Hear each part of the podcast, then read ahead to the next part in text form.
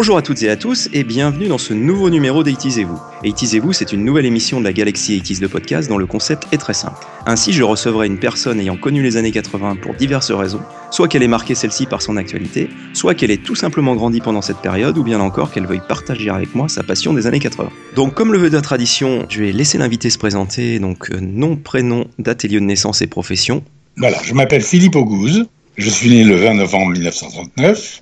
Ma profession, j'en ai plusieurs. Je suis comédien d'abord, ensuite metteur en scène, surtout de théâtre et auteur. Alors, monsieur Auguste, euh, permettez-moi de vous remercier au nom de toute la rédaction d'Aitis le podcast d'avoir répondu favorablement à mon invitation pour ce numéro d'Aitisez-vous. Oui. Donc, on va aborder déjà votre actualité euh, au niveau théâtre et autres, de tout ce que vous faites euh, actuellement. Donc, qu'est-ce qui récemment meuble l'actualité de monsieur Philippe? Bah, Écoutez, je viens de jouer un hommage à Georges Wolinski au Théâtre des Jazés pendant 30 représentations, en reprenant la pièce Je ne veux pas mourir idiot. Vous savez que Wolinski a été assassiné en janvier, le 7 janvier.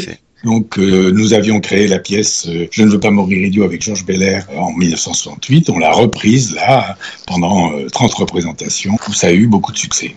Voilà. Georges Belair, grand animateur des années 80 notamment. Voilà. Avec Le Chevalier du Labyrinthe, une émission. Ah, ça, je sais pas. En tout cas, Georges était un acteur avec lequel j'ai joué beaucoup de pièces dans ma vie. Bon, et donc du coup, en termes d'actualité euh, de doublage, vous avez des choses en ce moment bah, Oui, je double en ce moment une série qui s'appelle euh, Les bibliothécaires, The Librarians, pour euh, la 6, voilà. D'accord. Dans laquelle je double Monsieur Laroquette, qui est un comédien anglo-saxon magnifique. D'accord. Alors donc au niveau de votre carrière dans les années 80, en tant qu'acteur, euh, moi je me souviens euh, tout à fait de vous dans Scout toujours notamment, qui fait partie des films quand même euh, emblématiques de Gérard Jugnot. Et quand est-ce qu'on vous rend à la vie active? Je reste actif, hein. je reste actif. C'est pas un bout de plâtre qui va m'empêcher de faire le camp. Non Hervé, vous n'y pensez pas. Alors qui? À part moi, je vois personne. Je suis là moi. Oui Georges. Mais j'ai peur que la turbulence de ces garçons ne vous dépasse un peu. Beaucoup, oui. Bon, alors faut annuler le camp. Ah, euh, ça, c'est impossible. les parents ont déjà payé. Ils ne comprendraient pas. Donc, euh, vous étiez responsable des scouts, de mémoire? Oui, oui, oui. oui. C'était pas un très grand rôle. Hein. J'ai fait des choses plus importantes que ça. Tout à fait. Et alors, moi, je me souviens aussi de Trop c'est trop avec euh, de Didier Kamanka. Et puis, j'ai fait aussi le film d'Alain Cavalier. j'ai fait plein de films. Hein. Céleste de Michel Gast.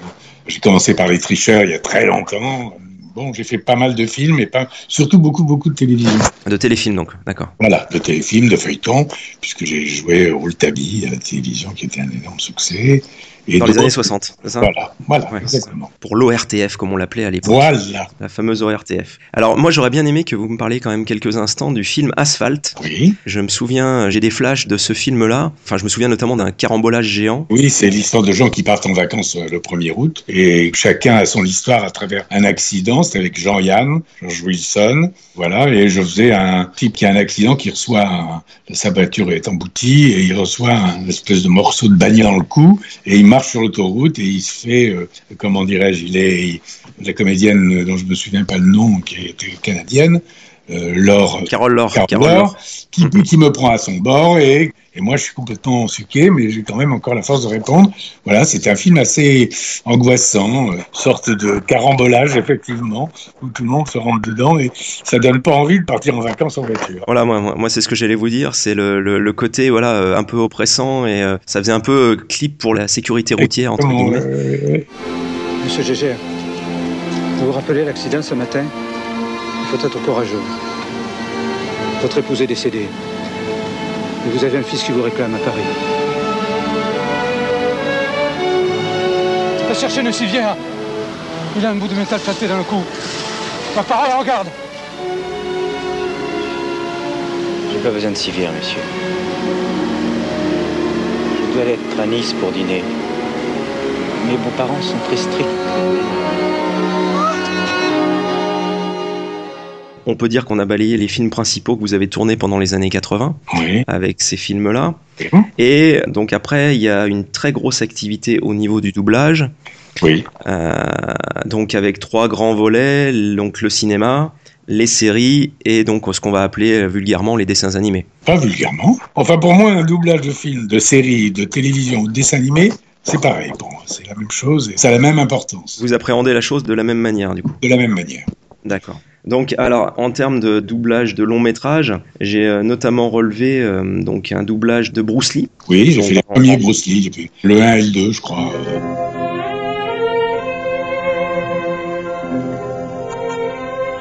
C'est incroyable. Une bagarre Et on ne s'occupe plus de savoir ce que sont devenus nos frères.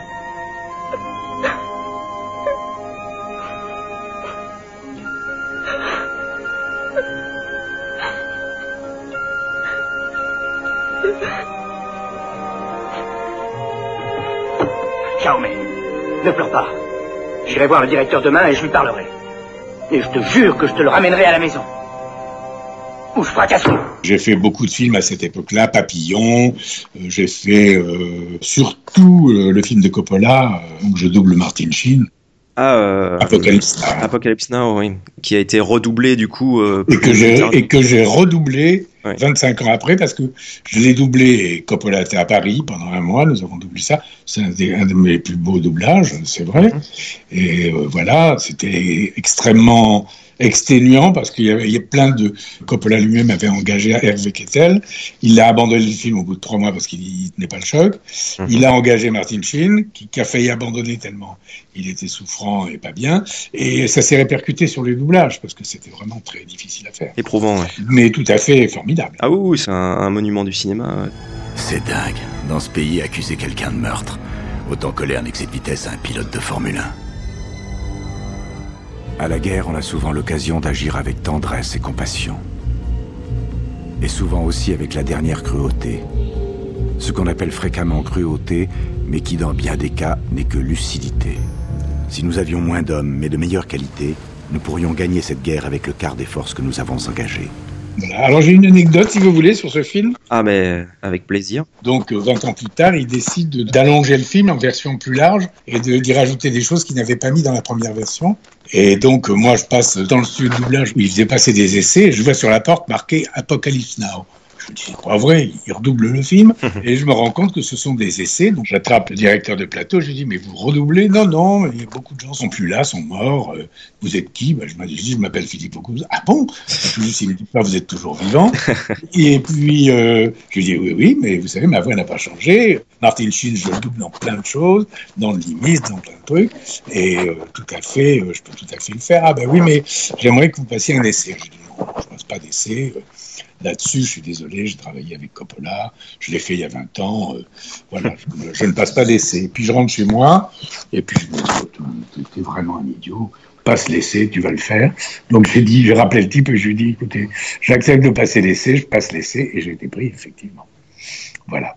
D'accord, et donc du coup, voilà, effectivement, c'est une sorte de version Director's Cut qui est, qui est ressortie. Voilà, mais enfin, ce qui est drôle, c'est qu'évidemment, ma voix n'avait euh, pas changé et, et il préférait avoir ma voix parce que Martin Sheen, c'est un, un long commentaire. Je sais pas si vous vous souvenez du film, Ah, si, si. ce capitaine qui parle, qui raconte son histoire. Et donc, euh, voilà. Et j'ai été très heureux de, de faire la deuxième version qui m'a semblé beaucoup moins bonne que la première, d'ailleurs. Ah. Parce qu'elle était allongée à la sauce. C'était des choses tournées qu'il a rajoutées. hein. Oui, c'est du matériel qu'il avait en plus, effectivement. Voilà. Il s'est dit, bah, on va saisir l'opportunité de refaire une version. euh, une version. Mais c'est dommage parce que la première version était la bonne. Et donc, effectivement, vous avez mentionné rapidement Nimitz, Retour vers l'enfer. Ouais, c'est un des qui est voilà qui est un film aussi qui est assez euh, bizarre dans le scénario euh, assez original Oui, très intéressant. Oui, Martin Sheen a fait beaucoup de films comme ça.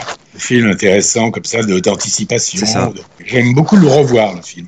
Comme euh, quand je doublais Dustin Hoffman dans Papillon ou dans Les Chiens de paille. J'aime bien revoir ces films où j'étais vraiment beaucoup plus jeune, mais où les films sont magnifiques. quoi. ah les chiens de paille effectivement moi j'en ai un, j'en ai un, un très bon souvenir Voilà, voilà. parce qu'effectivement c'est assez dérangeant comme film là encore avec ce- cette, cette acceptation difficile de Et J'ai doublé plein d'acteurs de ce genre. J'ai doublé Michael Sarrazin dans un film avec euh, Jane Fonda où ils couraient tous les deux là. alors pour le coup ça ça ne me dit rien mais euh, Voilà, avec, euh, avec Jane Fonda, formidable. Michael Sarrazin, très grand acteur. Peter Fonda, j'ai doublé des gens comme ça. Quoi. Et alors, il y a aussi un doublage d'un personnage du film Das Boot, qui est aussi un, un film assez connu euh, des années 80, une histoire de sous-marin, effectivement. Et puis, comme vous l'avez dit, ça fait partie des personnages. Alors, il y a eu Travolta également, Oui, Travolta dans Grise, oui. Dans Grise, euh, excusez Oui. du peu, et puis dans Staying Alive également, Oui, c'est ça, exactement. Oui, qui font partie des films emblématiques de la carrière Ah de... ben ça, c'est Grise, c'était une idée de Jacques Thébault, qui était un acteur euh, formidable, qui faisait du doublage, qui doublait euh, Steve McQueen, la voix de Steve McQueen, bon, Jacques Thébault, et il dirigeait. Et puis il a eu l'idée de me confier Travolta, qui démarrait, hein, c'était pas, il avait fait un ou deux films, mais c'est drôle qu'il ait, pensé à moi, il m'a fait passer un essai. Cette époque-là, on passait des essais beaucoup, et, et puis je l'ai fait, je me suis amusé. C'était pas un grand acteur à l'époque, euh, Travolta. Je trouve pas que ça soit devenu un très grand acteur, mais il est pas mal. Il est, avec les années, c'est, il est devenu meilleur. Ah bah il est, voilà, il est limite mieux maintenant, parce qu'il a eu une grosse traversée du désert, effectivement, pendant une bonne quinzaine d'années. Ce sont des acteurs qui me font peur, parce qu'ils font partie de secte. Travolta fait partie d'une secte, et j'ai toujours un peu l'angoisse de tous ces gens qui sont à des sectes. Ouais, c'est un peu comme Tom Cruise et la, et la Tom Cruise, c'est pareil. Euh, Travolta et Voilà. Je voulais pas dire le mot, mais je l'ai dit. Voilà. et alors justement, une petite question. Alors, votre activité de doublage et non pas de doubleur, puisque euh, non, alors doubleur, c'est voilà, on dit pas doubleur parce que ça n'existe pas. Alors vous avez des gens qui font du doublage toute leur vie et qui ne font que ça on peut peut-être affilier leur, euh, le, nom de leur métier à doubleur, mais le doublage fait partie du métier, comme la télévision, le cinéma, le théâtre, la radio, la pub. On, fait, on a beaucoup de cordes à son arc, parce qu'aujourd'hui, pour, euh, pour en vivre de ce métier, il faut faire tout ça, sinon ben, on en crève. Et euh, à l'époque, les acteurs faisaient du théâtre, avant la télévision, ils faisaient de la télévision. Là maintenant, il faut faire de tout pour pouvoir exister, quoi, donc euh, à l'époque, donc dans les années 80, cette activité de doubleur eh, eh. que vous avez continué. Euh, C'est-à-dire que j'étais directeur de plateau. Voilà, c'est ce que j'allais vous dire. Donc est-ce que alors ça c'était une deuxième question, mais la première c'était de savoir si euh, par rapport aux années 80 les choses avaient changé maintenant au niveau de l'activité de doublage. Ah, ça n'a rien à voir. C'est-à-dire que vous avez eu l'arrivée de Berlusconi de la 5 et mhm. Berlusconi avait besoin d'images puisque sa chaîne était totalement vierge. Donc ils ont acheté des trucs, des machins, plein de, produits, plein de choses. Et on commençait le doublage dans les années 80 à 9h du matin, on finissait à minuit. C'était invraisemblable.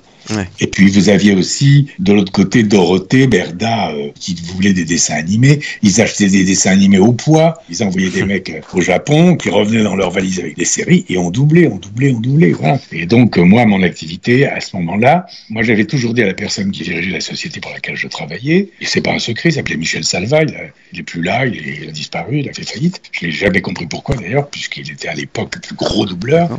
donc il doit y avoir bien une explication. Et donc j'avais toujours dit ça va, moi je veux bien travailler pour toi matin et mais quand je le répète, quand j'ai une pièce, tu me laisses partir, tu me laisses répéter, tu me laisses jouer, puis je reviens, c'est ce qu'on faisait.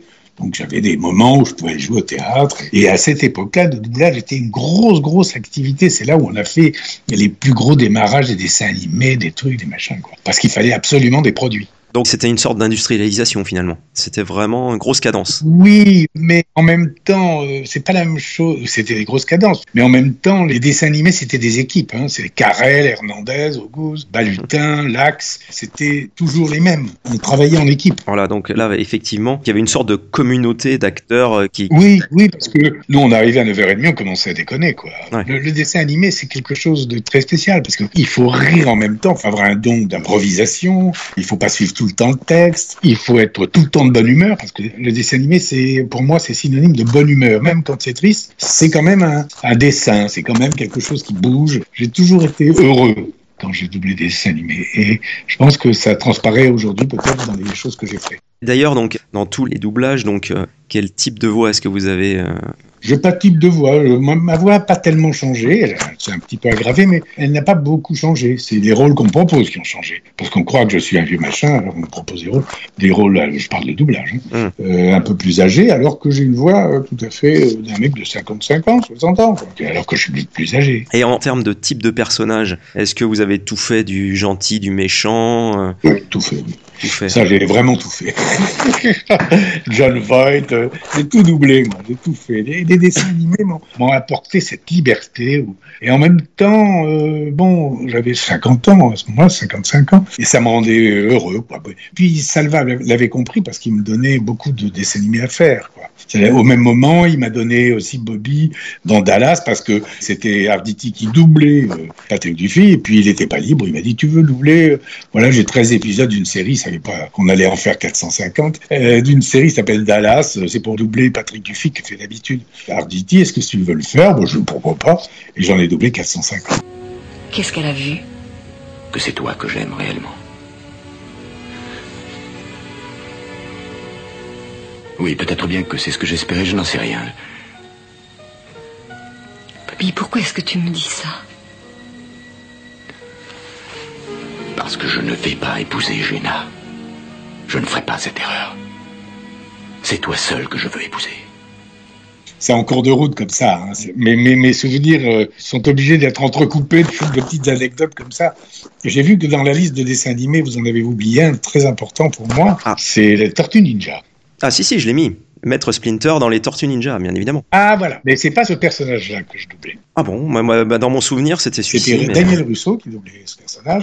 Moi, je doublais la cervelle et je doublais surtout le roi des rats. Ah, le roi des rats. Autant pour moi. Donc voilà, effectivement, là, vous m'avez entrouvert la porte sur Bobby et Wing, et c'est vrai que ça fait partie des personnages légendaires des années 80 pour beaucoup de monde, aussi bien donc des fans de ce qu'on appelle les soaps, alors donc les séries comme il pouvait y avoir les Côtes Ouest, les Dallas, les Dynasties, les... euh, Dallas, c'est le premier qui, alors, il y a eu Dynasty avant, mais Dallas, c'était vraiment le premier, c'est celui qui a eu d'ailleurs un succès énorme dans le monde entier, et c'est ce qui a permis de créer les séries, quoi. Moi, j'appellerais pas un soap, ça, Dallas. Les soaps, c'est encore autre chose. C'est plus les séries brésiliennes, effectivement, Voilà, les soaps, choses comme ça, Dallas. C'était vraiment une série. Alors, on aime, on n'aime pas. Bon, c'était les riches du pétrole, etc. Bon, le personnage de Bobby, il était gentil, c'est un gentil. JR était méchant. Je- on a doublé ça pendant 30 ans. L'année dernière, et il y a deux ans, j'ai redoublé des Dallas qui sont revenus. Les dernières saisons, là, ils ont, ils ont recommencé. Ah, j'ai regardé ça, ouais. Comme JR est mort, c'était pas bon d'ailleurs. JR est mort, euh, ça s'est arrêté l'année dernière. Mais bon, euh, surtout Patrick Dufy, je l'ai doublé dans plein, plein, plein de séries, de, de téléfilms. Euh, Cette sacrée famille qui est un Notre belle famille, effectivement, ouais, ouais, notre belle famille, très marrante, où il est formidable, une espèce de Rock Hudson de la télévision, vraiment sympa. Bon, maintenant, je sais pas, je sais pas ce qu'il fait, je sais pas si il va continuer. J'ai vu qu'il voulait faire une suite à cette, euh, belle famille. Ah. Alors, par contre, effectivement, vous avez mentionné Pierre Arditi parce que au niveau donc de la rédaction, on parle souvent de la série donc qui s'appelle L'homme de l'Atlantide, Oui, qui euh, alors euh, pareil est assez surréaliste, qui parle d'un individu euh, donc euh, aux mains palmées, qui a les yeux effectivement très très très très bleus. Et dans cette série, par contre, effectivement, c'est Pierre Arditi qui double Patrick Dufy. C'est pour ça, ça, c'était avant Dallas. Voilà, c'est ça. C'est pour ça que quand Dallas est arrivé, euh, on a voulu mettre, mais il n'était pas libre. Et il a doublé quand même dans Dallas un autre personnage. D'accord. Pierre Arditi fait un doublage en Dallas. Ah oui. Ah oui, tout à fait. Dans les premières séries, il fait le frère de Pamela. Dieu sait que j'en ai regardé des épisodes de Dallas, mais c'est vrai que je me souviens pas du doublage de. Il faisait beaucoup de doublages. Hein.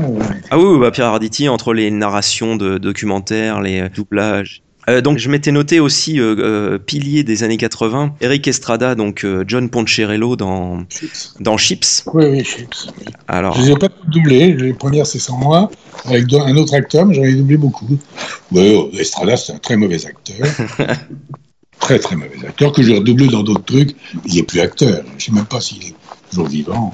C'est pas un très bon acteur. Vous savez, le problème aussi, c'est que euh, quand on, est, quand on double des gens euh, en français, il nous arrive, il n'y a pas que des grands acteurs, il n'y a pas que Dustin Hoffman ou, ou- ou Martin Sheen, il y a des très mauvais acteurs américains que j'ai doublés. Alors, il y a une série aussi formidable, c'est euh, la série où je doublais Seinfeld. Voilà. Ah oui, Ça, oui, c'est une tout à fait, grande série.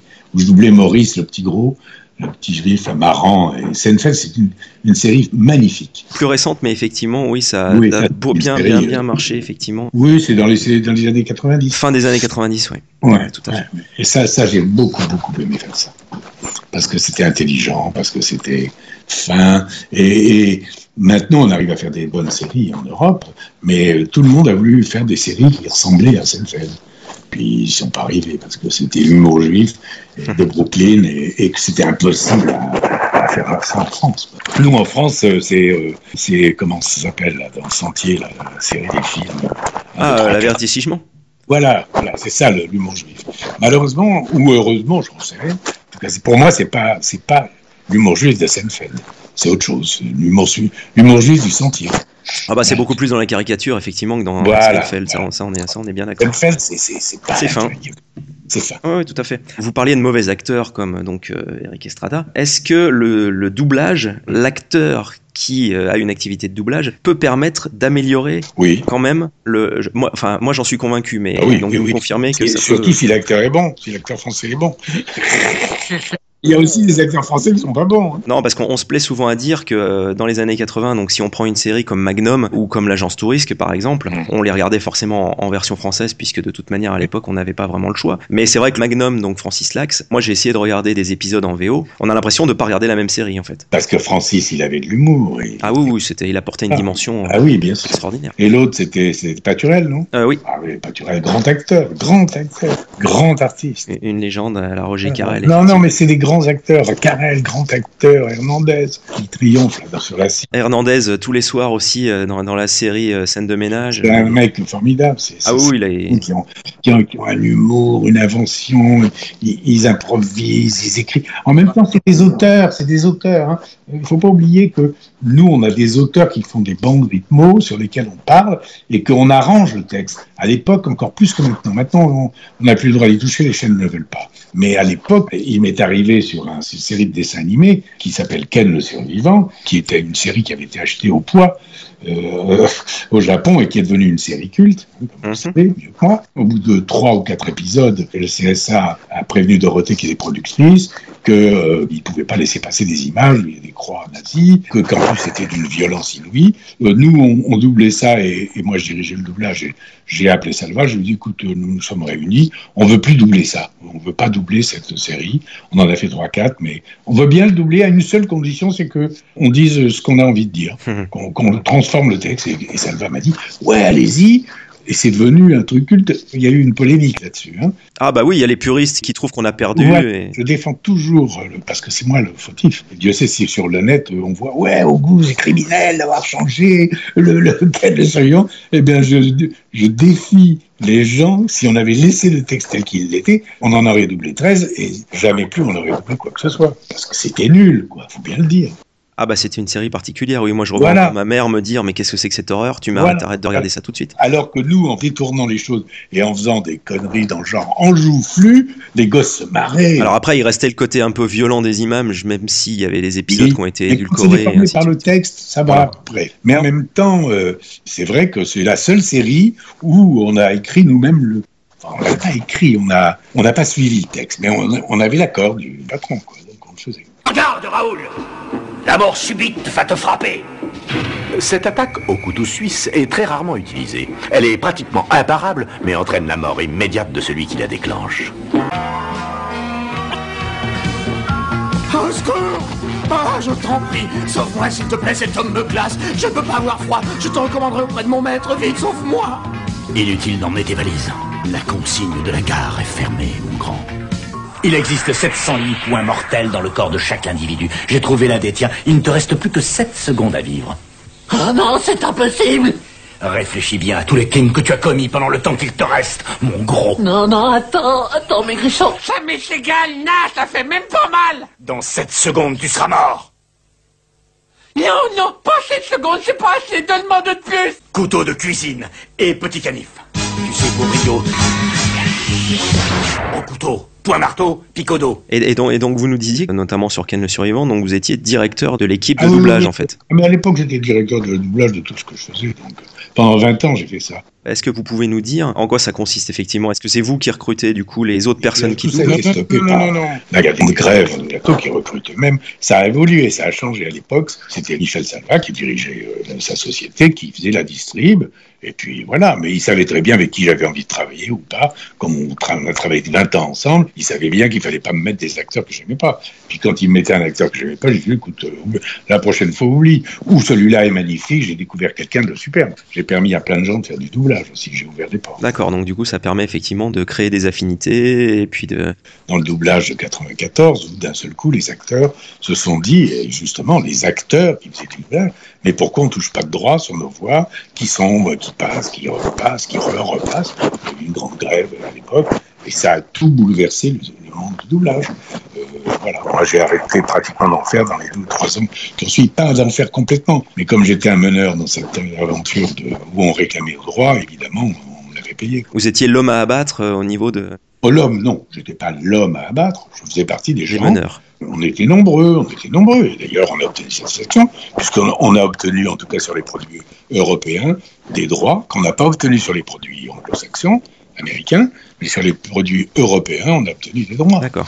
Et ce qui est tout à fait normal. Vous vous rendez compte qu'aujourd'hui, vous avez une chaîne de dessins animés qui passe Capitaine Flamme, Ken le Survivant, les Tortues Ninja, Musclor et tous ces trucs-là sans que je touche un centime.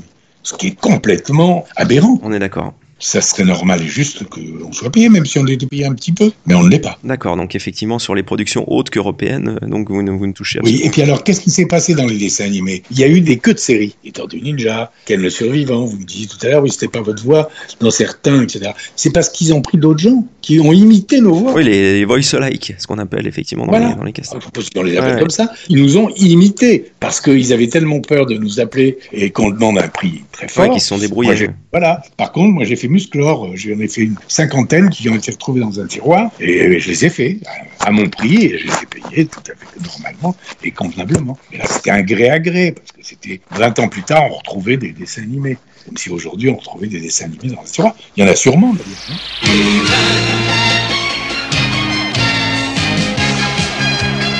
Je suis Adam, prince d'Eternia, défenseur du secret du château des ombres. Lui, c'est Kringer, tigre domestique. Mon secret, c'est de posséder une force fabuleuse depuis le jour où j'ai levé mon glaive magique en criant par le pouvoir du crâne ancestral. Je détiens la force toute puissante.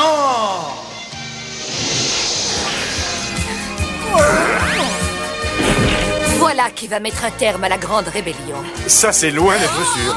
Je serai vous, je reculerai et je laisserai ces gens bien tranquilles. Mais c'est qui celui-là? Qui veux-tu que ce soit? C'est un rebelle et il va subir le même sort que les autres.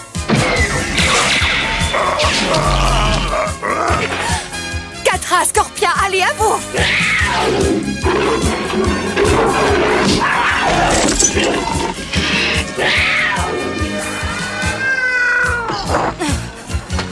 Tu sais, j'en passe pour toi, Boblon. C'est pas des façons de parler pour une dame. Mais d'un autre côté, il faut dire que tu n'as pas grand-chose d'une dame.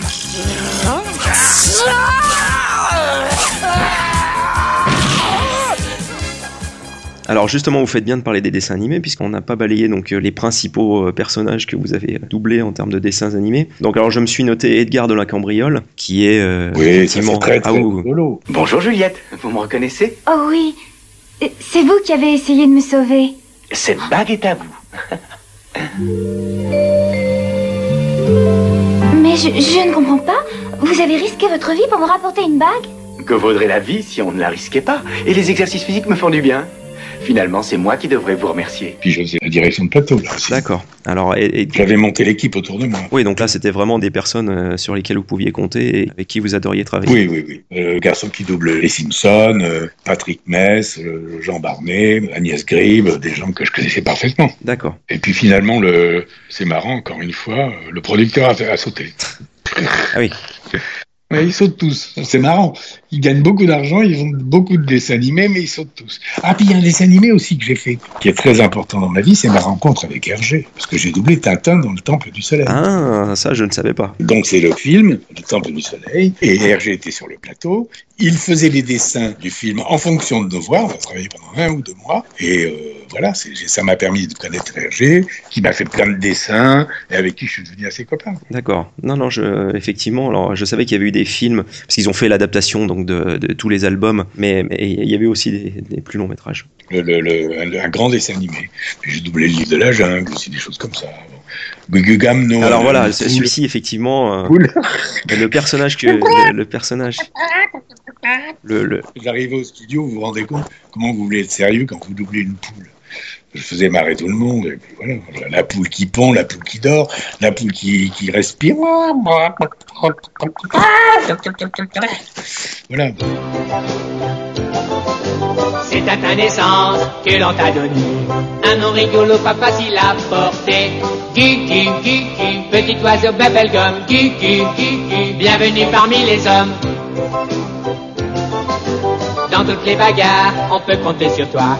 Tu es un peu bizarre, mais on gagne à chaque fois.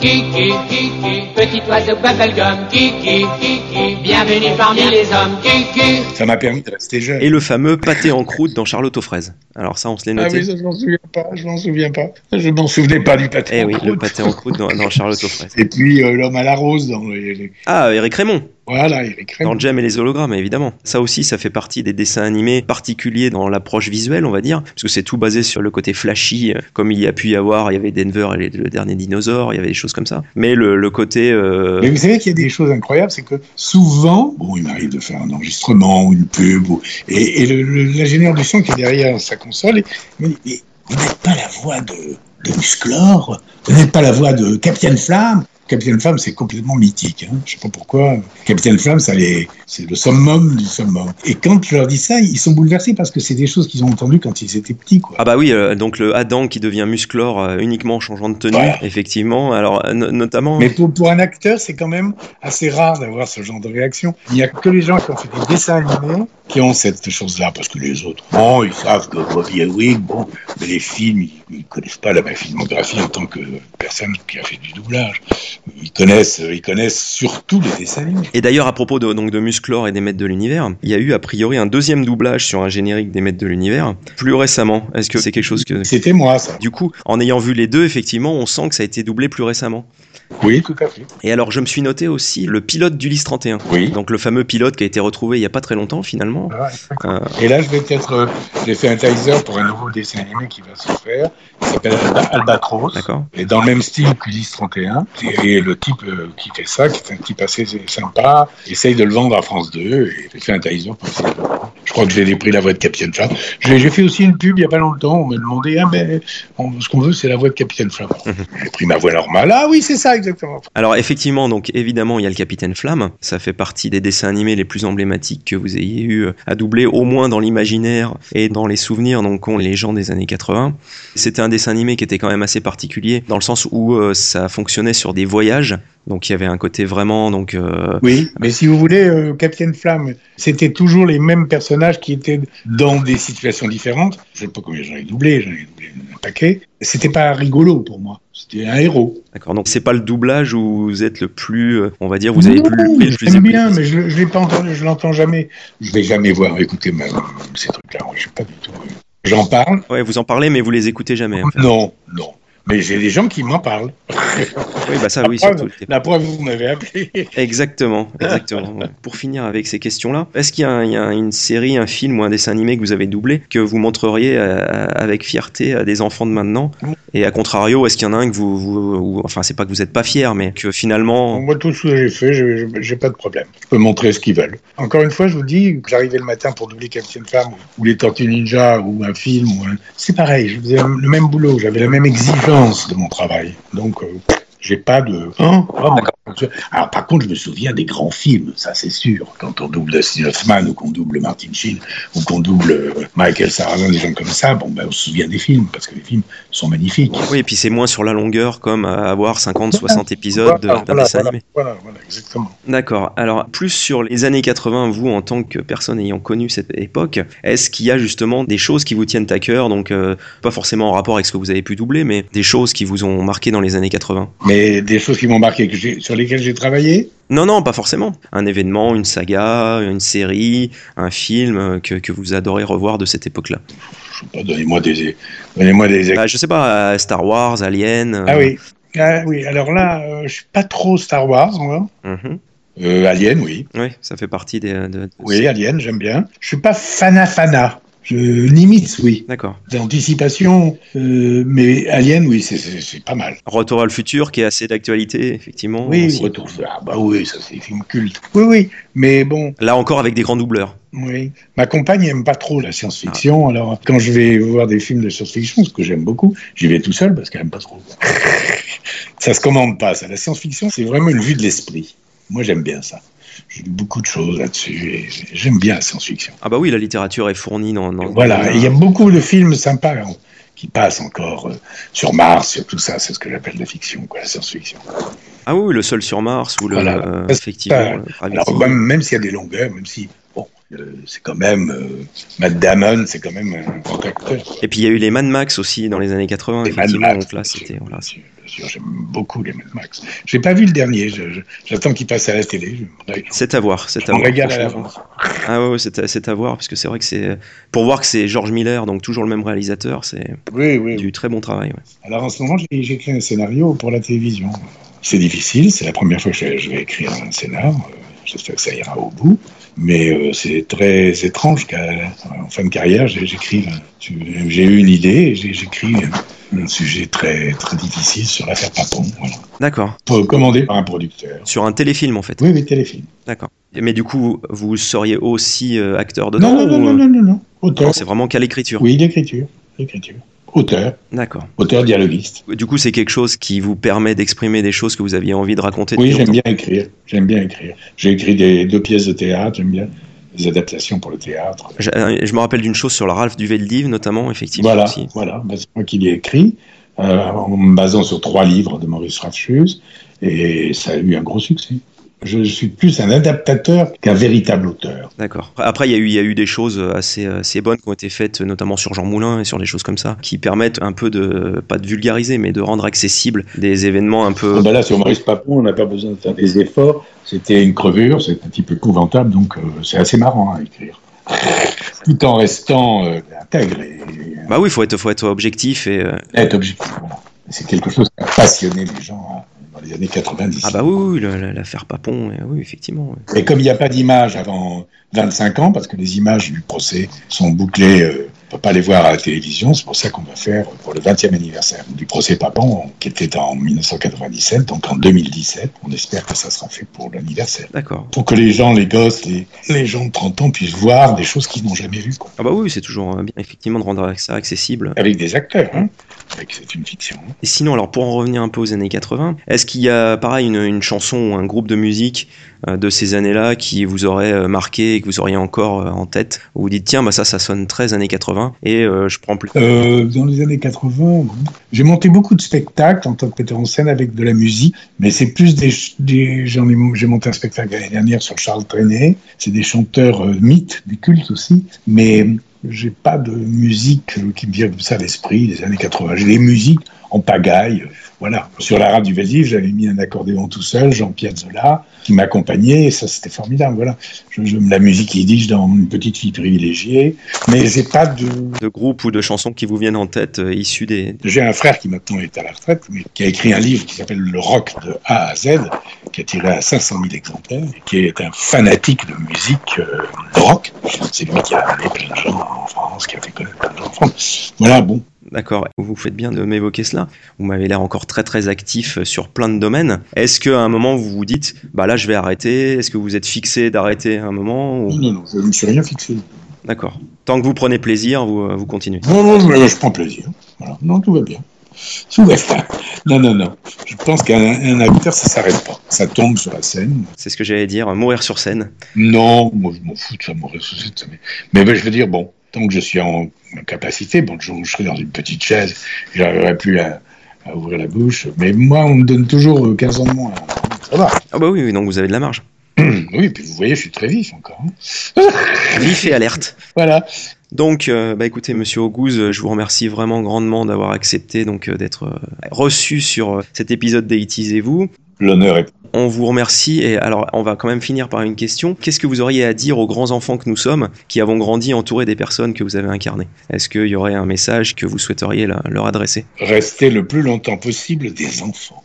Voilà, dans ce monde de brutalité et d'horreur que nous venons de vivre, nous avons vécu cette année, euh, il, faut, il faut garder une âme d'enfant. Ça permet de faire passer des choses. Parce que quand on voit l'horreur de tout ça, euh, c'est quand même euh, est terrible. quoi. C'est terrible. Voilà. Eh ben, je pense que vous pouviez pas mieux résumer la, la chose, effectivement. Donc, euh, ben, écoutez, euh, Monsieur Auguste, merci encore. N'hésitez pas, donc, euh, chers auditeurs, à nous, à nous laisser vos commentaires sur le, le site internet techtislepodcast.fr, sur notre page Facebook et sur notre compte Twitter.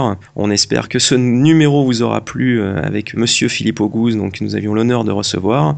Je vous dis à très bientôt. Merci encore, Monsieur Auguste. Au revoir, à très bientôt. Merci. Au revoir, merci beaucoup. Au revoir, merci. merci.